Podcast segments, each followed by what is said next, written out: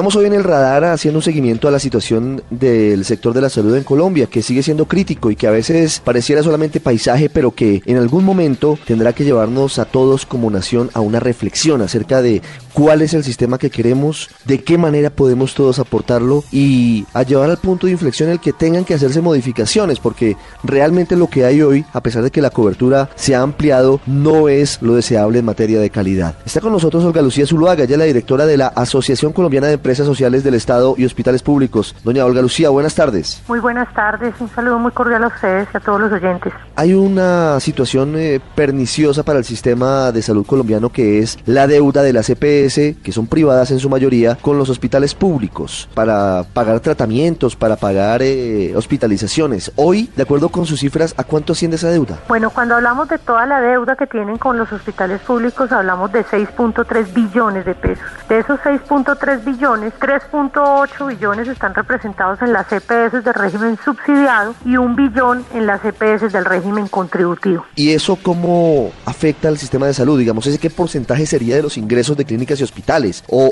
cómo incide, pues sabemos que es muy grave, pero esto cómo incide en la atención de los pacientes? Bueno, lamentablemente eh, estas deudas están generando serios traumatismos en la atención, por lo que al hospital no ingresarle recursos obviamente no tiene los suficientes ingresos para poder también pagar a proveedores y a los profesionales de la salud. Por eso es que no es lamentablemente ya infrecuente que veamos renuncias de profesionales, incluso en algunas instituciones en forma masiva, porque llevan meses sin pagarle. Esta situación se ha empeorado en una forma importante en el presente año, teniendo en cuenta las dos megaliquidaciones, Alucop y Caprecon, que quedaron con importantes recursos de los prestadores y que se suponía que el flujo de recursos que iba a darse a través de Café Salud pues iba de pronto a solventar o a mejorar un poco lo que había ocurrido con, con Salucop. Sin embargo, vemos que lamentablemente con Café Salud la cartera está incrementando en una manera desproporcionada,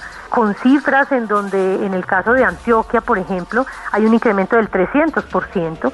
Y esto pues está llevando a que realmente haya imposibilidad de garantizar la prestación del servicio.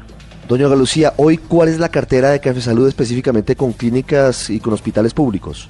La sola cartera que en este momento se cuenta con hospitales públicos como tal es de 218 mil millones de pesos. ¿Y los departamentos más afectados por ese ese punto, esa demora en el pago de Café Salud, ¿cuáles son? Los departamentos que tienen mayor afectación son Antioquia, Bogotá, Valle y Cundinamarca, que son obviamente los departamentos que también tienen pues mayor población. En el caso de Antioquia estamos hablando de una cartera que asciende a los 808 mil millones, en el caso de Bogotá 930 mil millones, Valle 394 mil millones de pesos. ¿Cuál puede ser la solución a la crisis por la falta de, de pago de la CPS a los hospitales públicos? La solución definitiva, pues eh, eh, yo pienso que habría que entrar a mirar eh, que este sistema realmente es un sistema que, que, está fallido desde el punto de vista de la intermediación que vienen generando estas entidades en donde muchas de las EPS no cumplen con indicadores de permanencia en el mercado y precisamente son las EPS que tienen mayor deuda. Lamentablemente, cuando viene una liquidación, como pasa o como pasó con Sol Salud, como pasó con otras EPS, eh, simplemente el Estado dice nosotros no podemos responder por esas deudas porque son entidades privadas y ya pagamos una UPC por ellas. Sin embargo, el prestador que tuvo la obligación de garantizar el servicio y que ya generó unas erogaciones, pues queda sin ninguna protección realmente ante eso. Entonces, ante esta incertidumbre que se está generando en temas como Café Salud, como Comeva, Cruz Blanca, que no cumplen indicadores, pues realmente el que se ve afectado es el usuario y en ese sentido lo que el gobierno realmente debe garantizar es el flujo, es tomar medidas drásticas. Doña Olga Lucía, ¿por qué las EPS no pagan a tiempo las deudas a los hospitales públicos? Digamos que la historia eh, tiene es una historia larga. Si nosotros la analizamos desde que nació la Ley 100, lastimosamente em, se generó una política de apalancamiento financiero al no pagar y obviamente al existir una sola bolsa eh, en donde en su momento las EPS no tenían discriminado lo que era para la parte administrativa que le corresponde a ellas, diferenciado del 92% que es para prestación de servicio, pues obviamente era rentable eh, no pagar y obviamente generar intereses que después eran utilizados por la EPS o por las EPS, por algunas.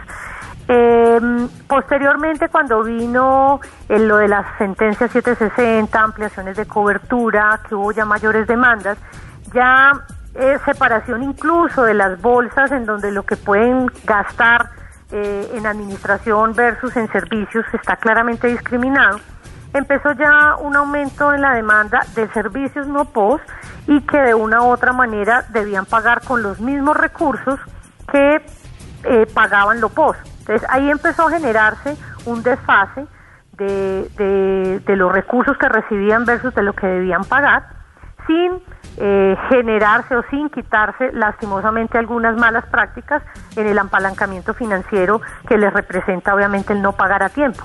Una pregunta final. ¿Cuál es la solución de fondo a este asunto? Porque muchos dicen que el ministro Alejandro Gaviria, el ministro de Salud, ha hecho una tarea muy importante, sobre todo en, en materia de, de, asuntos relacionados con libertades individuales y con otro tipo de hechos, pero le critican que se ha quedado corto eventualmente con intervenciones como las que se han hecho a la CPS y reformas de fondo al sistema de salud. ¿Usted comparte esa visión? ¿Cuál cree que sería la solución para todo esto que está ocurriendo? A ver, yo pienso que mm, definitivamente eh, hemos tocado fondo en este modelo de aseguramiento.